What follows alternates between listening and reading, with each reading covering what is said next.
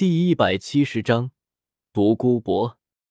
萧晨修炼太过急躁，虽然修炼神速，但是同样留下了许多的杂质。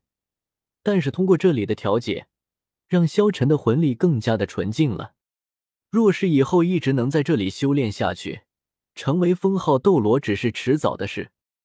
唐三此时看上去陷入了极度的危机，可实际上有着冰火两仪眼的作用在。对他服用的两种剧毒草药会产生极强的促进作用，促进唐三对他们的吸收，将其冰火能量转化入自身。就算他现在想走，留在他体内的冰火两极能量也会对他产生无法治愈的毁灭性创伤。别说今后的修炼，能否保住小命都成问题。跌入那寒热交加的冰火两仪眼内片刻，他整个人就已经陷入了昏迷之中。冰火两仪眼内的泉水随着唐三的跌入而翻腾了一下，时间不长，泉水涌动之间，唐三已经悄然沉没其中，水面重新恢复了平静，乳白与赤红仍旧是那样的泾渭分明，水汽依旧在空中弥漫着，所有的一切都回归于寂静之中。他忽然发现唐三已经完全落入了水中，非常痛苦的样子。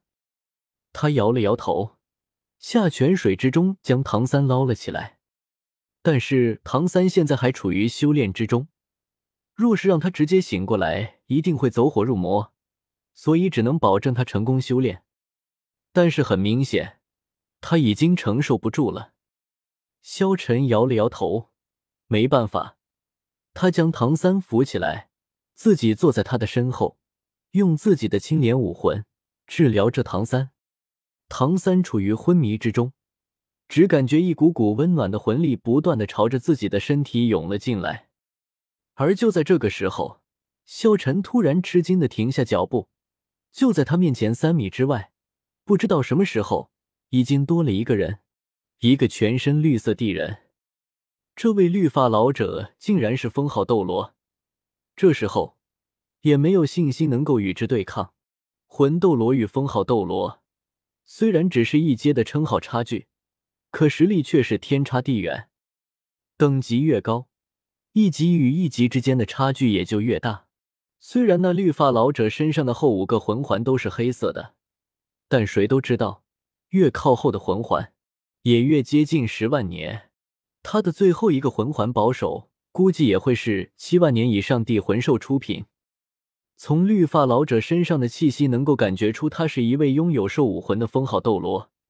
而此时他在释放出自己武魂的时候，身体却没有丝毫变化，更加证明了他的恐怖。对武魂控制到了如此程度，也只有封号斗罗这个级别的顶尖魂师才能做到。